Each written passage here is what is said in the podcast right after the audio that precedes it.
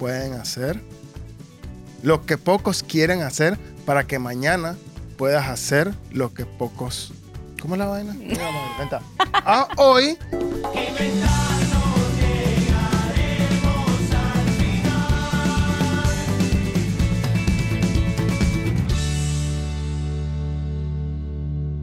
Camarita, camarita, ven para acá. Háblame un poco que te voy a escuchar.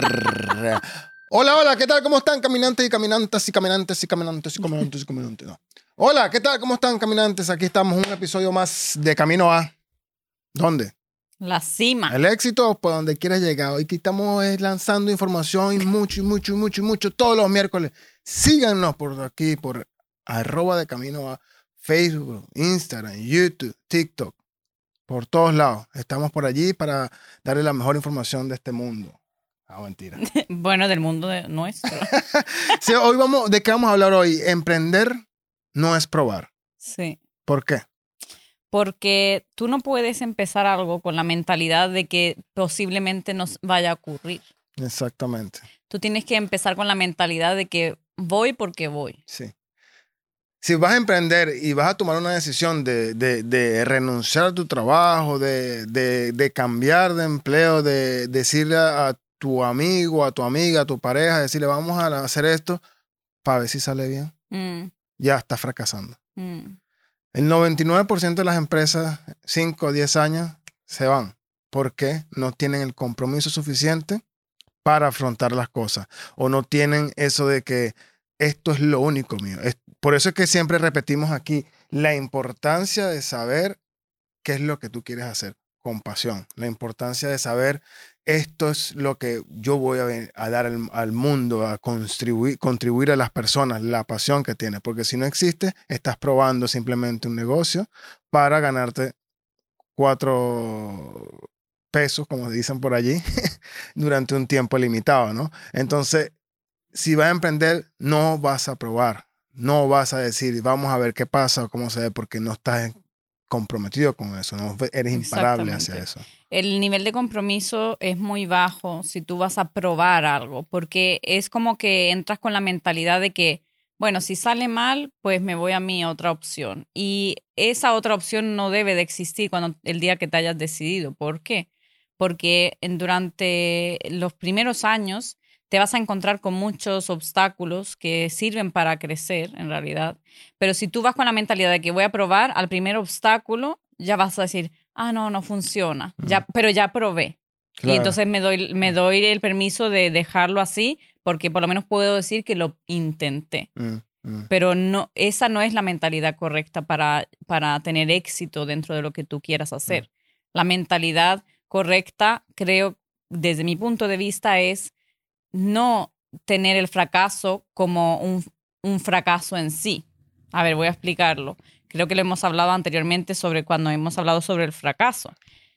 Yo nunca en mi vida tengo el fracaso como algo presente. A mm. mí, cuando me pasa algo dentro de la empresa, de la organización o lo que sea, que puede ser malo, que otra persona lo vería como un fracaso, tal vez, pero es que yo no lo, nunca lo veo como tal. ¿Por qué? Porque yo digo, ajá, esto me está indicando algo y yo tengo que mejorar en este aspecto y esto me hace crecer. Lo veo como algo positivo. Por lo tanto, no lo cuadro como el fracaso que utilizan las personas diariamente cuando hablan de él. Mm, mm.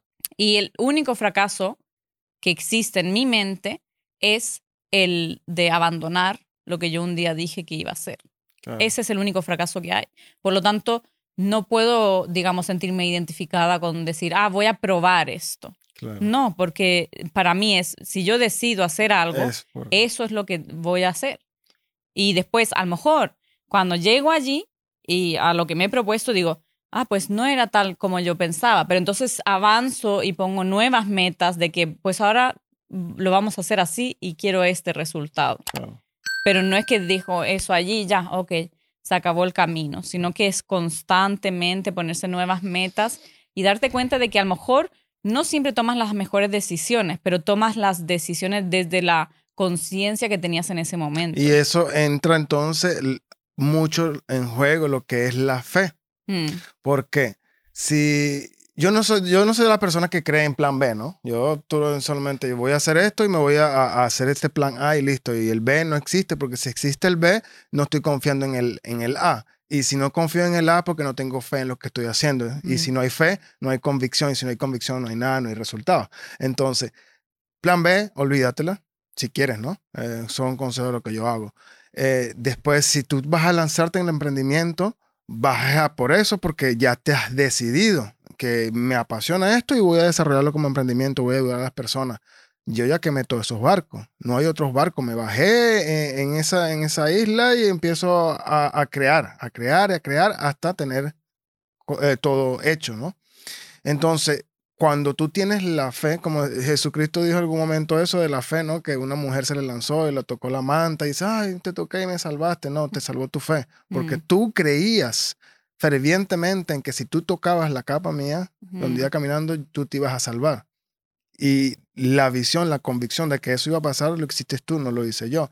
Entonces, igualmente en el emprendimiento, tú confía en eso, ten la fe y, y lánzate, deja los plan B y los barcos atrás y, y, sigue haciéndolo. Por eso, y si tú vas a emprender, para probar. Ah, voy a ver si me voy a bajar aquí, pero voy a dejar el, carro prendido porque si, si no me puedo regresar, me monto y me voy. No, ya ahí estás perdiendo totalmente el enfoque. Y obviamente no tienes fe. no tienes, exacto, no tienes fe porque, no crees en no ti. No se puede tener mucha o poca fe, o tiene o no tienes. O sea, no hay un nivel de fe en, las cosas. Por eso es que es tan importante tratar de mezclar las dos cosas. O sea, eh, la confianza en ti, la fe, la visión que puedas tener con el trabajo, lógicamente, que tú puedas crear, que tú puedas hacer en este mundo físico, porque eso es lo que te va a ayudar a implementar, porque yo no, no, no hago nada, si yo me siento en mi sofá todos los días y me pongo, tengo fe, voy a tener esto y esto y esto, pero no hago nada de acción, no va a pasar nada. O cómo no puede pasar nada. Que perdure en el tiempo, ojo, solamente trabajándolo en lo físico, porque yo puedo hacer mucho dinero ahora, como lo comentamos en uno de estos programas, pero si yo no tengo eh, la fe suficiente de que se va a seguir o que no va a, parar nunca esto, va a llegar un momento de que no voy a seguir produciendo. Primero porque no tengo pasión por hacerlo, segundo no tengo la fe necesaria para seguir adelante y, no tengo la motivación a, a mi alrededor. Por eso es que tienes que tener todos estos puntos juntos para que puedas lograr cosas maravillosas. Entonces, fe, trabajo, trabajo duro, confianza y dedicación y pasión dentro de lo que estás haciendo, vas a poder seguir eh, adelante, pues, logrando todo esto. O sea, el consejo del día, si tú vas a intentar algo, yo. Ah. No lo intentes. no lo intentes porque vas con, con, eh, con, el plan B de fracasar. Exactamente. Eso que la gente dice todavía, ni puedes hacerlo. Ah, bueno, voy, voy, a intentar hacerlo. Ah, quizás. No, ya. Es como la persona que tú te encuentras por aquí en Suecia, Sebastián, y te dicen, eh, ¿y tú hablas sueco? Yo me defiendo. Ya. Perdiste no sabes. Entonces lo mismo, ten, ten, ten, tu fe completamente, no pruebes, sino no te lanzas al emprendimiento si no estás totalmente decidido a hacerlo. Y actúa con convicción, porque es lo que tú estabas diciendo, la fe no es eh, igual a tirarme en el sofá a esperar a que me pasen las cosas, la fe es la convicción de que eso se va a dar y eso va a ser tu motor de mantenerte en movimiento teniendo la convicción de que eso se va a dar. Tú no sabes ni cómo ni cuándo, pero tú te vas a mantener haciendo todos los actos que, que, tú sientas en ese momento que te acerca a tu meta. Entonces, eh, la convicción en los actos es muy importante y esa no la vas a tener cuando vas a intentar algo. ¿Por qué? Porque intentar algo ya de primeras estás demostrando que tienes temor y con miedo no se llega a ningún lado. El miedo también es creador. Hay que tener eso en cuenta. El miedo es creador, igual que lo es, lo, es el poder de la convicción. El miedo es una emoción creadora. Si tú estás temiendo situaciones constantemente, ¿qué ves reflejado en tu vida? Justamente esas situaciones. Lo que no quieres. Entonces, cuando estás comenzando, primero y principal, si vas a intentarlo, no, eh, hay que reformular eso. Tienes que decirte, voy a hacerlo. Yo voy a, y a, derrumbar esos miedos que te están diciendo que voy a intentar. Primero derrumba eso y después comienza. no empecemos la casa por el tejado. Hay que empezar con unos pilares fuertes que te van a permitir seguir construyendo, ¿no? Varios pisos, como en otros países aquí no dejan. Claro, así como tienen que seguir ustedes a la cuenta de Camino A por Facebook, Instagram, TikTok, Spotify, YouTube. Estamos en todas las plataformas. Síganos, activen las notificaciones para que tengan más información. Siempre estamos montando información muy valiosa que yo sé que le puede ayudar en el momento del emprendimiento y en el momento de que quieran desarrollarlo, mantener esa, esa empresa eh, en, en, funcionamiento, ¿no? Y recuerden seguir eh, llamarnos también si quieren, contactarnos por WhatsApp, envíanos un mail, por ahí vamos a dejar también el mail eh, de nosotros, el de Isabel y el mío, para que también así puedan sentir ese, e, e, esa confianza de poder escribirnos y decir lo, que, lo que necesiten, las preguntas también que quieran.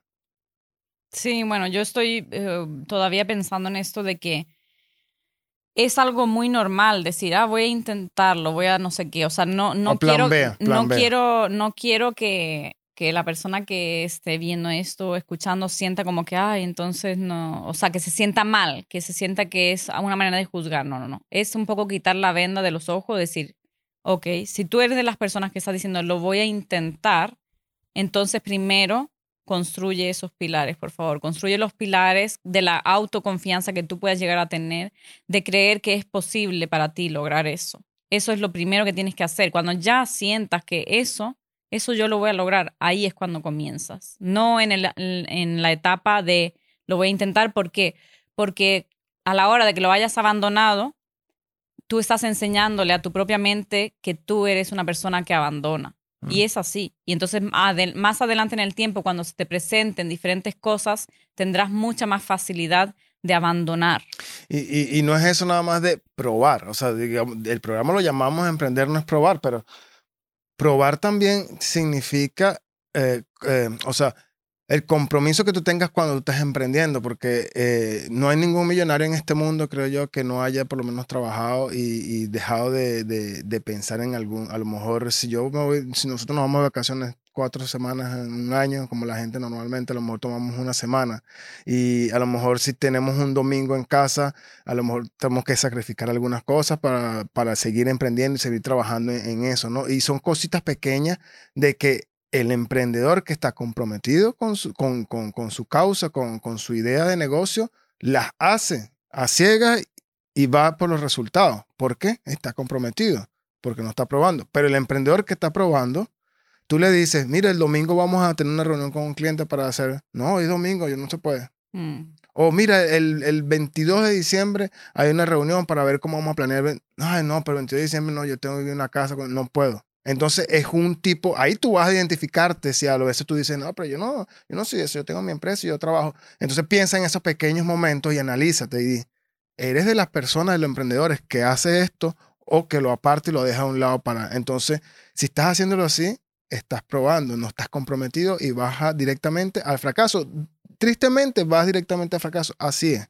Entonces tienes que comprometerte no probarlo y decir, voy a por esto y sacrificar algunas cosas al principio. No te estoy diciendo que te sacrifiques 100%, pero hay ciertos momentos en los cuales tú vas a ver que el sábado a las 8 de la mañana o el viernes a las 8 de la noche, cuando tengas una reunión o cuando te llamen para algo que tenga que ver con emprendimiento, la respuesta que tú le des, va, vas a darte cuenta si estás comprometido o no estás comprometido, si estás probando o no en emprendimiento.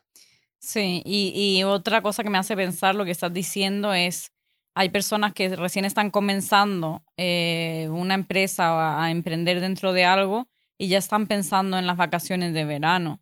Y yo no digo que está mal, o sea, la vida está para disfrutarla, yo eso no lo juzgo, pero a la vez a mí esto me genera como un choque mental porque yo hasta el día de hoy, en Suecia, hay que aclarar, se programan las vacaciones de verano desde, no sé, marzo, ya es tarde.